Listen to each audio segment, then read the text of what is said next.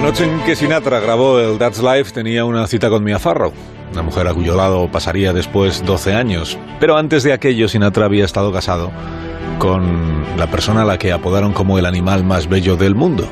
Hoy en Historia de, con Javier Cancho, historia de un escándalo.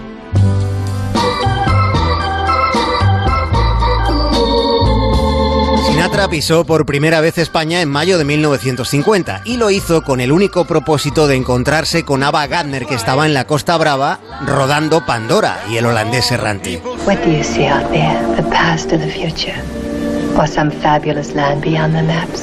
También era su voz, no solo su físico, no solo su elegancia. Por entonces todavía no estaban casados, lo hicieron poco después del año 50, pero para 1953 ya habían discutido mil y una noches, separándose con un océano de por medio. Fran volvió a buscar la España a la desesperada en la Navidad de ese año 53, pero Ava estaba más intensa que nunca tras su éxito en Mogambo interpretando a Eloise Kelly. Well, her name is Kelly. Eloise Kelly. Cuando la criticaban ella decía, yo no intento ser buena actriz, me conformo con ser bella. Y en aquel tiempo Ava Gardner andaba liada con el torero Dominguín. Estando ella en sus pasatiempos, Sinatra llega a Madrid en la tarde de Nochebuena. Aquellos últimos días del 53 y los primeros del 54 fueron fechas matritenses para Ava y Frank. Paraban en Chicote, en el Pasapoga, en el tablao flamenco de Villarrosa, bebían, escuchaban bulerías y se enfadaban.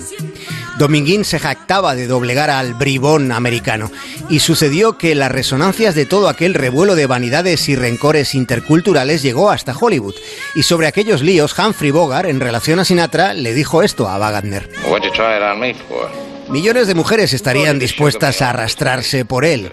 Y tú, sin embargo, andas por ahí con un tipo que se disfraza poniéndose unas bailarinas.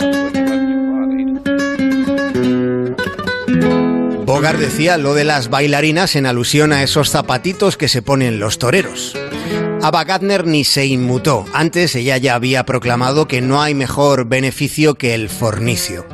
Lo dijo en aquellos años 50 en los que los españoles vivían sometidos a una moralidad mugrienta, mientras ella hacía lo que le daba la gana, también delante de las cámaras del nodo. Ava Gardner espera impaciente el momento de entrar en acción. El nodo sacaba a Luis Miguel Dominguín dando unas clases de Lidia Ava Gardner, el macho español y la estrella yankee.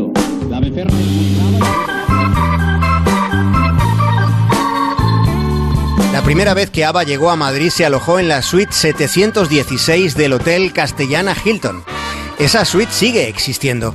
Tiene una sala de estar con una amplia cristalera que da acceso a una terraza en el chaflán del ático del edificio. Desde allí afuera se ve Madrid. Dentro, la cama con dosel incluido. Es una habitación de 140 metros cuadrados. A Ava le gustaba bañarse con leche en aquella suite iluminada solo con velas.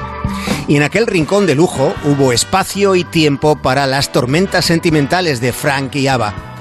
Cuenta Germán Pose que Sinatra llevaba 20 peluquines en sus maletines de viaje.